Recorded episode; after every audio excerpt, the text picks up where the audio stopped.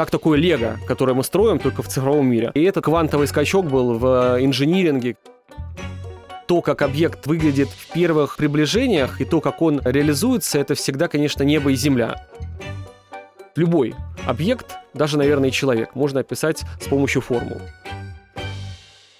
Всем привет! В эфире Политех Петра, и вы слушаете второй сезон подкаста «Переведи на человеческий». Здесь мы обсуждаем сложные вещи простым языком, а помогают в этом представители организаций партнеров Политеха. И сегодня это компания Север Minerals, поставщик комплексных технологических решений для разных отраслей промышленности.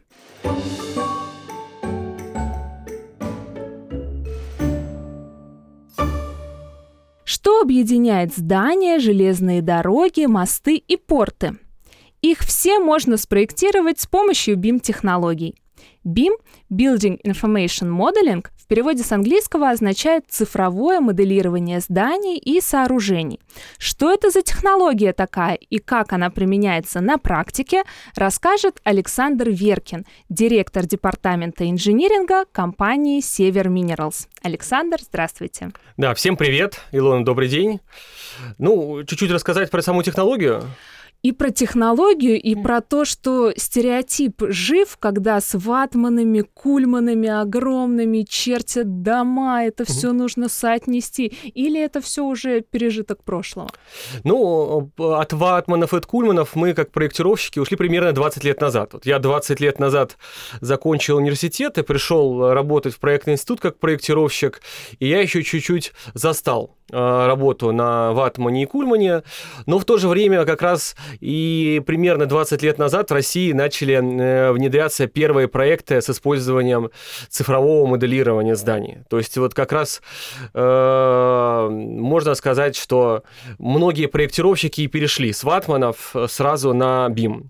Но на самом деле э, была такая еще большая очень эпоха CAD-проектирования, Computer Aided Design, которая э, до сих пор у большинства компаний... Программа Автокад? Вот Автокад, то, да, это? это одна из самых ярких представителей этого такого поколения э, электронных кульманов, их еще называют, когда э, с одной стороны еще и нету такого моделирования, да, но уже и кульманами не пользуемся, как раз вот эти электронные кульманы, это и был такой переходный период от Кульманов к технологиям информационного моделирования. И он ну, до сих пор у большинства компаний-проектировщиков еще длится. А что вообще включают в себя эти BIM-технологии? Как это вот от этих Кульманов отличаются, даже электронных? Ну, вообще, э, исторически всегда была проблема, как инженер-проектировщик, ну, инженер должен донести до строителей, для людей, которые закупают какие-то материалы, свои идеи. И изначально самые первые инженеры, они вообще это делали, конечно, вербально. Они приезжали на площадку строительства, э, великие наши вот в Санкт-Петербурге э, инженеры, они прямо на площадках руководили стройкой. Потом придумали э, системы, позволяющие отрисовывать на чертежах мысли, и проектировщики и инженеры стали уже меньше ездить, отрисовывая свои мысли на чертежах. Дальше чертежи, как э, средство изложения мыслей проектировщиков, проектов стали, конечно, уже не очень удобны, потому что для того, чтобы внести изменения в какой-то чертеж э, или передать большому количеству инженеров, нужно очень много усилий. Потому что одно изменение повлечет да. за собой другое, да. и все вообще может посыпаться. Да, поэтому начали э, внедрять как раз системы помощи проектировщикам, CAD-программы, которые помогали проектировщикам быстро вносить изменения, распечатывать любое количество чертежей, э, делать связи между чертежами разных, разных дисциплин, архитекторов, специалистов по электрике, технологов. Ну а потом э, пришла идея как раз э, несколько, так может быть, десятков лет назад, которая до сих пор в большинстве компаний еще не реализована, работать в единой модели, когда все проектировщики заходят в единую модель и работают там, э, создавая цифровой двойник по сути, того объекта, который будет э, реализован. И уже не чертежи создают, а создают именно цифровую модель, все дисциплины, а над проектом работают больше 20 дисциплин, начиная от архитекторов, специалистов по металлоконструкциям, специалистам по водоснабжению, канализации. Электрика. Да. И вот как раз технологии информационного моделирования позволяют работать э, десяткам э, специалистов в одной модели, и это такой квантовый скачок был в инжиниринге, когда мы вот долго-долго, сотни лет шли от такого вербального, потом графического управления, а сейчас вот такого информационного моделирования в единой цифровой среде. В чем заключается ваша работа? Вы каждый день работаете в этой программе? Да, вот э, компания является таким одним из лидеров использования данного программного обеспечения, и мы, начиная со стадии подготовки технико-коммерческих предложений для наших заказчиков, одни из немногих готовим сразу трехмерную модель того объекта, который будем поставлять. Мы вот даем уже трехмерную модель, э, разработанную на стадии технико-коммерческого предложения, которая в случае выигрыша тендера мы потом как раз наполняем разной информацией по э, тому, какие строительные конструкции будут спроектированы, сколько они будут стоить, какой последовательности монтироваться, какое будет напряжение у э, двигателей, какие э, диаметры труб будут у труб по водоснабжению, канализации. И всю эту информацию можно найти в единой модели. И вот мы один из немногих, кто такую цифровую модель начинаем делать с самых первых минут работы над объектом. Круто. Я знаю, что в BIM-технологиях можно заложить вообще и посмотреть все. Вот вы сказали про стоимость а, там каких-то составляющих э, строительных, вплоть до логистики. И то есть э, я когда изучала, кажется, что возможности безграничны. Есть ли что-то, что с помощью BIM нельзя предусмотреть или спроектировать? Ну, основной вообще постулат любого моделирования, что э, качество и сложность моделирования определяется целями, которые мы преследуем. И вот сейчас основной ограничитель э, для развития BIM-технологий это э, ну, сложность э, и трудоемкость создания этих моделей. То есть самое простое, что можно внести в модель, это 3D-геометрию и какие-то весовые характеристики, диаметры. Это сейчас делают практически все. И это называется такая 3D BIM-модель. Есть 4D-модель, когда к характеристикам геометрическим графическим 3D добавляется, например, стоимость. И это уже называется 4D BIM-модель. Если мы добавляем информацию по срокам, например, срокам логистики, срокам монтажа, то это можно назвать или доступности ресурсов 5D, 6D, 7D, то есть это дополнительные характеристики. Так вот, количество этих э, дополнительных характеристик в целом не ограничено, но ограничено сложностью связи между ними. Поэтому чем больше характеристик э, мы вносим в модель и добавляем э, больше связей э, между, например, стоимостью и сроками поставки или весом и очередностью монтажа, какими-то характеристиками по электроснабжению и э, расчетом там, токов короткого замыкания. И хотим это делать в единой модели, конечно, трудоемкость э, таких моделей возрастает многократно, и вот это и является э, единственным ограничителем по развитию таких моделей. Это сложность связи различных характеристик объектов недвижимости между собой. Ну и сложность в обработке этих данных постоянно, да, то да. есть нужны определенные большие мощности для того, чтобы это все работало и чтобы не, не висло, да? Да, ну простейшие алгоритмы, они, конечно, могут обрабатываться и на рабочих местах проектировщиков, а если мы хотим связать какие-то показатели, э, казалось бы, очень простые, не знаю, там, например, э, строительные характеристики объектов с климатическими условиями, снеговыми нагрузками, э, нагрузками от ну, всех объектов, которые с ним связаны, конечно, тут огромное количество может влиять э, смежных дисциплин на расчетную модель, и это уже становится избыточным при современном развитии там, науки и техники. Хотя я думаю, что будущее за тем, что лет через 50 эти модели будут настолько точными, что они будут заменять собой многие дисциплины проектирования. А если сравнивать 3D-моделирование э, и BIM-технологии, вот исходя из того, что вы сказали, правильно ли я поняла, что все, что выше 3D, то есть вот 4D, 5D, это уже и есть BIM? Или нет? Ну, тут э, многие как раз и пытаются называть все, что касается 3D-моделирования, BIM-проектированием, но или даже BIM-строительством, управлением э, проектом с помощью BIM. Но на самом деле 3D-проектирование было всегда, и э, с помощью векторной графики, просто наборов линий, тоже можно отрисовывать 3D-модели.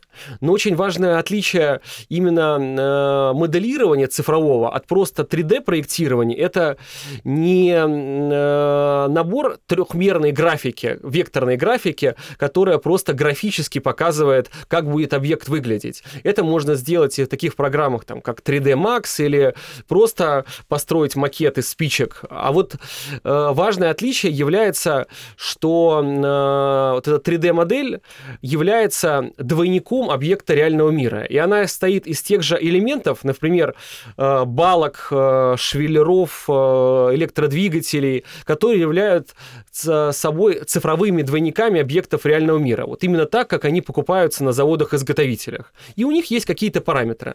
Вес, цена. И вот когда мы эту трехмерную модель составляем не из наборов э,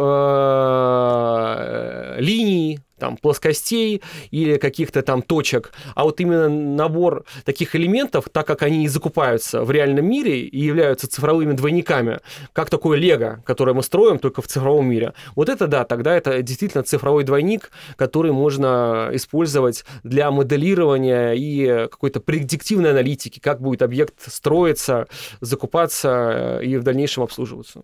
BIM или TIM? TIM — это технология информационного моделирования, и вот этот термин как-то я встречала чаще. А, как все-таки правильно в нашей российской действительности?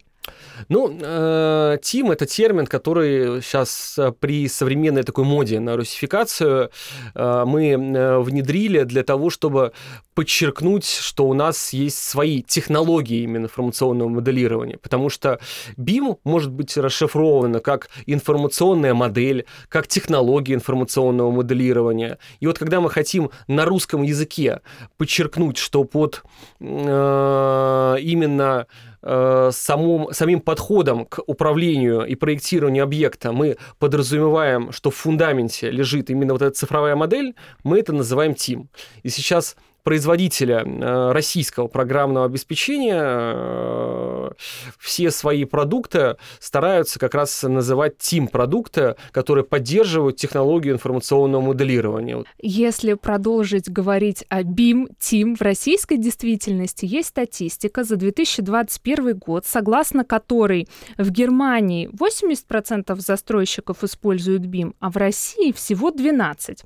Во-первых, так ли это? И если так, то почему? Ну, э, целом есть несколько причин. Э, в России э, это программное обеспечение для многих компаний дороговато всегда было. То есть вот такой самый распространенный пакет для российского проектировщика, он стоит 200 тысяч рублей. А для промышленного... в год? Это в год. Это угу. цена поддержки в год. А для промышленного проектирования там у нас вообще англичане самые продвинутые компании, где на государственном уровне еще несколько лет назад вообще запретили управлять промышленными объектами без использования этих моделей. Там э, самые распространенные распространенные продукты стоят порядка 2 миллионов э, рублей, одно рабочее место э, в год на проектировщика. В России же э, обязательных требований по использованию этих информационных моделей нет. Э, программное обеспечение стоит дороговато, российских разработок пока маловато, и вот эта совокупность того, что нету обязательных требований заказчиков и государства, как одного из крупнейших в России заказчиков, э, дороговизны программного обеспечения, ну и в целом, возможно, Россия в целом вот в использовании IT-технологий чуть-чуть там ниже такого уровня внедрения IT-технологий в строительстве. Вот, наверное, такая совокупность совокупность этих трех параметров. Ну, государство сейчас у нас э, движется в этом направлении, принятый ГОСТ по информационному моделированию. Э, государство начало требовать э, по своим объектам пока там в таком рекомендательном порядке. Каждый год мы собираемся перейти на обязательные, ну, пока это так, экспертизы уже многие строительные проверяют модели. И я думаю, что в ближайшее время мы, конечно, должны догнать. Если не хотя бы пока по тем объектам, где государство э, заказчик. Ну, самое такое большое, конечно, отдачу дает на промышленных объектах, там больше всего э, ну, так, сложность самая большая. Ну, в промышленных объектах, наверное, чуть дольше должно времени пройти. Но тоже в ближайшие, наверное, лет 5-7 должны нагнать. А, все говорят, что одним из преимуществ применения BIM-технологий является снижение затрат. Снижение затрат на этапе проектирования, строительства и эксплуатации. А, но вот исходя из того, что вы говорите, программное обеспечение дорогое, наверняка дорогие специалисты, которые угу. умеют на нем работать, наверняка есть еще много нюансов, почему, а, ну, почему это дорого. А откуда тогда берется все-таки сокращение сокращение этих расходов? Ну, вот проектирование и вообще э, инжиниринг – это процесс творческий. И говорить, что просто более дорогой проект, он э, ну, просто дороже, так нельзя. Это то же самое, что говорить, что вот эта картина дешевле, сравнивая там картину, не знаю, там Айвазовского с каким-нибудь, например, школьным рисунком. Э, любой более дорогой проект, выполненный с помощью более дорогого программного обеспечения, он позволяет сократить в последующем сами сроки строительства объекта и э, сократить э, его металлоемкость, э, мощность двигателей. То есть само проектирование, оно стоит порядка 5% от Ого. объекта. А вот как раз то, сколько хорошо выполненный проект позволяет сэкономить, это может быть выполненный проект с использованием этих BIM-технологий и выявленные ошибки, коллизии на этапе проектирования, которые позволяют технологии сделать, они могут сократить как раз сроки реализации проектов и металлоемкость этих проектов в разы. Так что да, возможно, на стадии проектирования э, чуть-чуть может быть дороже, например, на 1%, но и то это не для всех объектов справедливо. Но точно такие объекты э, будут э, быстрее строиться, потому что они лучше спланировали, и эти объекты будут э, менее металлоемкие, более эффективные по затрат а металлоемкие это что значит? Ну, э, у каждого объекта есть э, показатели, измеримые в каких-то физических показателях. Например, хорошо спроектированный объект с меньшим количеством запасов, резервов, он будет при э, прочих равных по качеству меньше весит. Соответственно, на него будет э, затрачено меньше металла, чтобы его mm-hmm. построить, или меньше э, бетона. Соответственно, хорошо спроектированный и спланированный проект, э, он, э, да, возможно, чуть-чуть проектироваться будет дольше и с использованием более дорогого программного обеспечения, но он в итоге будет намного быстрее построен и намного быстрее, э, ну, э, меньше на него будет потрачено на стадии строительства. И вот большинство крупных э, инжиниринговых компаний, которые под ключ объекты делают, как раз э, по сравнению, возможно, с э, там, менее прогрессивными, тратят как раз на фазу проектирования и инжиниринга больше ресурсов, чем на последующие. Вот это очень такая пагубная практика, когда у нас сокращают на первоначальную стадию, тратят не 5-6% на проектирование от общих затрат на проект, а пытаются сократить, например, там, 3-4%. Тем самым, да, экономия вот эти 1-2% на возможное использование BIM-технологии, но зато потом тратят дополнительные э, десятки или сотни проектов на закупку дополнительного металла или дополнительные месяцы строительных работ и тысячи человек на строительной площадке там неэффективно используются из-за того, что проект был недостаточно хорошо спроектирован и спланирован. А если сравнить э, эффективность, вот я нашла, что с помощью BIM-технологии, реальный пример, а, построили, спроектировали общеобразовательную школу на тысячу учеников. Над этим проектом работали 8 человек, и сделали они это за несколько месяцев. Если не использовать современные технологии, сколько людей а, работало бы над проектом и сколько времени могло бы это занять? Тут очень важно а, при использовании BIM-технологии первый раз мы проектируем такой объект, или же мы очень удобно, когда мы имеем вот эти как раз библиотеки, семейств уже ранее использованных типовых элементов, когда мы мы используем BIM-технологии, мы там, по сути, не рисуем, как это происходит на Кульмане, или там не чертим в автокаде там, э, линии, а используем предыдущие наработки как конструктор Лего. Так вот, если э, это какая-то типовая школа, да, с, ну, уже, скажем так, повторяющими... Отработанными с, решениями. Да, как раз вот 8 человек, один человек это будет там архитектор, один конструктор по металлу, один конструктор по железобетону, один специалист по инженерным сетям. С помощью ранее наработанных решений как раз и сделали этот проект, например, за 2-3 месяца. Если же делать это э, в автокаде рисовать, да, Тут на отрисовку может понадобиться там в два раза больше людей, потому что они просто будут просто это с нуля рисовать. А, и, но самый большой, конечно, Э, выхлоп и профит, там, эффективность именно на последующих стадиях. Даже не на самой стадии проектирования, а вот такой объект э, трехмерный, с заполненными параметрами по весу, э, сразу предсказанные коллизии, пересечения, например, э, электрических кабелей там, со строительными конструкциями. И вот э, на ранней стадии предусмотрения всех этих коллизий и получения реальной стоимости оптимизированного объекта экономит очень много сил строителей стадии. И вот, да, возможно, там э, мы можем даже на стадии проектирования сэкономить э, одного, двух, э, трех проектировщиков, которые будут задействованы на проекте. Но самое главное, что мы потом на следующих стадиях, которые длятся в несколько раз больше, сэкономим десяток строителей или десяток специалистов, которые занимаются закупкой строительных материалов и оборудования. Так что, да, с помощью BIM-технологий, особенно с большим Э, багажом уже заранее наработанных семейств, библиотек, э, типовых решений можно сократить и срок проектирования в два раза. У меня такие были э, случаи, когда и в два раза можно сократить, и можно команду, которая работает над проектом, сократить два раза. Но самое главное, конечно, это то, что мы потом быстрее его построим и быстрее закупим необходимый материал. А вот из вашей практики, какое самое, я не знаю, ваше любимое или то, что было сложнее всего проектировать, э, что в итоге воплотилось в жизнь? Что это за сооружение было?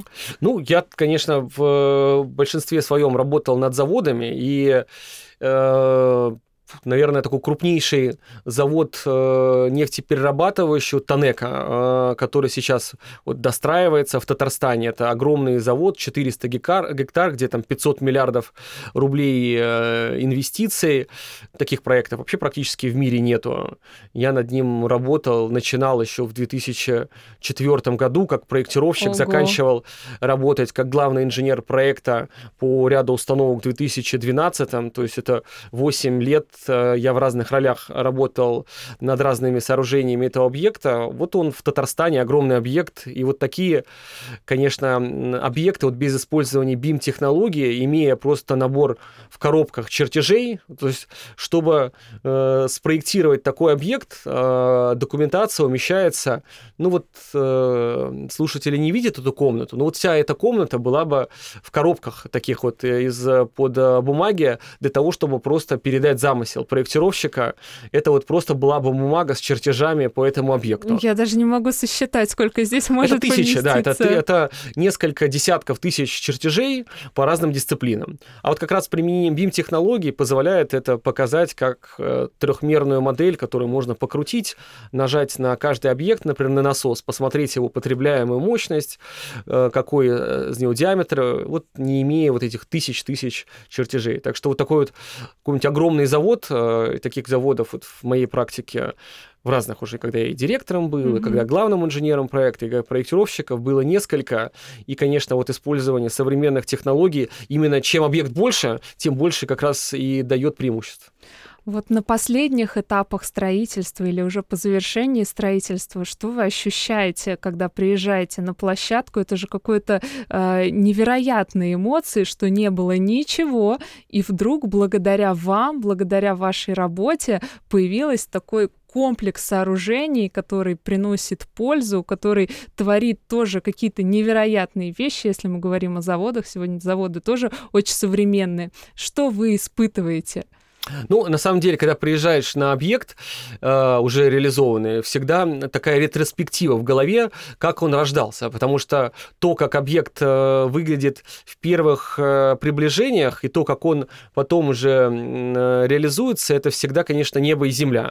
И ты, как проектировщик, когда на объект приезжаешь, у тебя сначала э, такие рождаются, а как вот он был? То есть сначала рождается стадия технико-экономического обоснования, основных технических решений, потом все э, рождается там 5-10 разных компоновочных решений, архитектурных решений, потом на стадии проектной документации остается одно, оно потом уточняется на стадии рабочая документация, и до, до строительства уже, вот как оно построено, доходит, конечно, уже там абсолютно такое другое решение, и у любого проектировщика перед глазами вот эта вся многолетняя история, как это все рождалось, конечно. Э, ну и вот работа инженера, проектировщика, это, наверное, самая такая ну, для меня это очень творческая работа. Она и, с одной стороны, инженерная, но и с другой стороны, творческая. И это, конечно, интересно очень.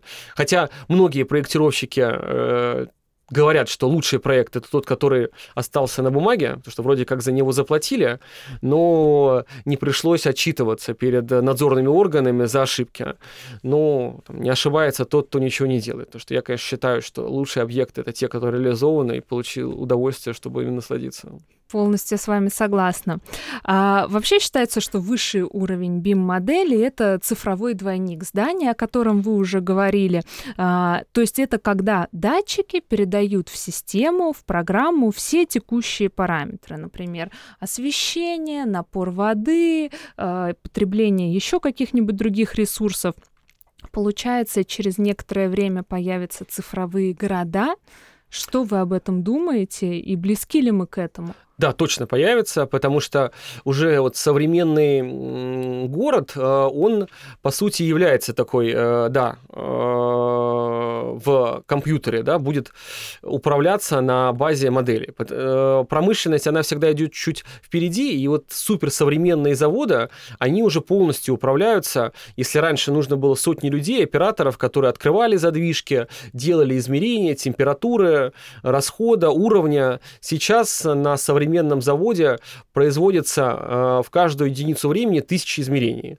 Уровня, расхода, температуры, анализов делаются, это уже делается без использования людей. Все это, вся эта информация идет на э, контроллеры, в операторные, решения принимаются алгоритмами на базе э, цифровых моделей, и клапаны разные, темп, регулирование, температуры, открытие клапанов уже идет автоматически на основании вот этих как раз разработок разработанных алгоритмов. То же самое и в городе. Сейчас пока еще большинство регулировок э, происходят с помощью людей, но так же, как и в промышленности, скоро все вот эти измерения, начиная там от измерения температуры, э, дорожного состояния, пробок, будет идти в такой же вот контроллер, который будет принимать решения, изменять разницу там, соотношения там, красного, зеленого цвета, включать обогрев дорог и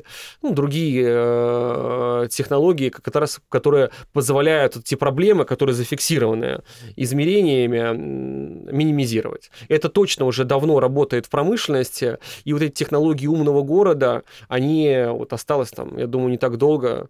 Ну и уже многие такие Но вот в контуры... России это Москва, да, ближе всего со всеми этими отслеживаниями лиц во время локдауна. Да. А, а если в мире посмотреть, есть какие-то города, которые уже максимально приближены к цифровому городу? Ну, знаете, нам приводили э, пример, вот мы как инженеры ездили в Яндекс. Э, эм, они сотрудничают с компаниями, которые собирают большие данные, в том числе по городам. И вот есть сейчас алгоритмы, которые э, собирают настолько большие массивы данных, которые позволяют предсказывать не только какие-то э, ситуации на дороге, но и преступления. То есть сейчас вот э, нам приводили э, пример, но мы как инженеры в такой в обычной практике пока это не внедряем. Но в целом вот в промышленности на основании, например, э, какого-то большого, больших данных, big data, большого количества измерений можно можно делать такие, принимать решения, по которые в целом на ну, так, э, обычных алгоритмах да, не, э, ну, разработать невозможно. И то же самое и в управлении городами. Сейчас можно накопить такое большое количество данных и, используя вот эти алгоритмы анализа этих данных, что предсказывать можно и преступления, ну, какие-то простейшие вещи, да, это по э, регулировке ситуации там, на дорогах и э, регулировке каких-то систем теплоснабжения, это какие-то простейшие вещи. Вот э, другой вопрос, как, какое количество данных измерять. То есть можно ли измерять только текущую температуру, например, э, на улице, или же измерять и получать данные по предыдущим там, 10 годам, например, измерений, и учитывать в аналитике там, и в открытии клапанов и подаче дополнительной теплоэнергии ну, какую-то статистику накопленную по предыдущим годам.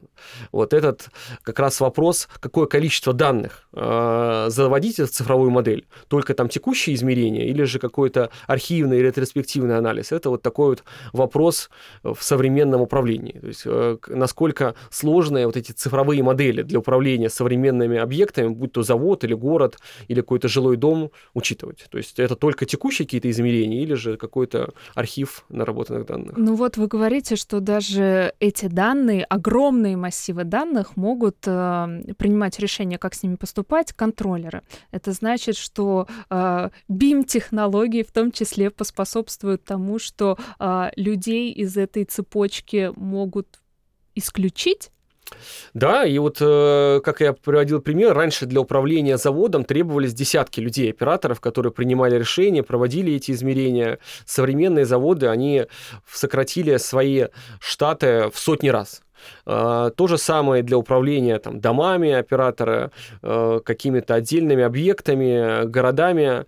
И тут э, зависит от сложности принимаемых решений. Самые простые э, принимаемые решения мы можем увидеть в управлении холодильником. Если мы посмотрим на холодильник, там стоит самый простой тип регулятора дискретный. Он просто измеряет текущую температуру в холодильнике. Как только она становится теплее, он включает Э, охлаждения. И начинает да. шуметь. Вот это самый простой тип принимаемого решения, то есть дискретный. Есть э, следующий тип, это аналоговое принятие решения, когда есть три составляющие. Пропорциональное, интегральное, дифференциальное, которые позволяют лучше управлять. Ну и самые современные э, принятия решений на основании цифровых как раз вот моделей, где с помощью математического аппарата, с помощью формулы можно описать любой объект. Начиная с насоса, который описывается своей формулой, его тепловой и материальный баланс, заканчивая каким-то сложным технологическим или социально-экономическим объектом. То есть любой объект, даже, наверное, человек, можно описать с помощью формул. И тогда можно автоматически им управлять, э, предсказывая, как он поведет себя в той или иной ситуации, ну, как раз вот моделируя или проектируя вот эти управляющие воздействия. А людям тогда куда деваться? Творчеством заниматься, как говорят да, вот как философы? Раз, да, разница между алгоритмами и э, принятием творческих решений. Вот э, многие говорят, что и тогда и проектировщики, и инженеры не нужны будут. Ну вот инженеры такие, которые занимаются рутинной работой, возможно. А вот э, отличие творческой работы, там, что в творческой работе есть озарение. Да? И вот как раз озарение пока алгоритмом не...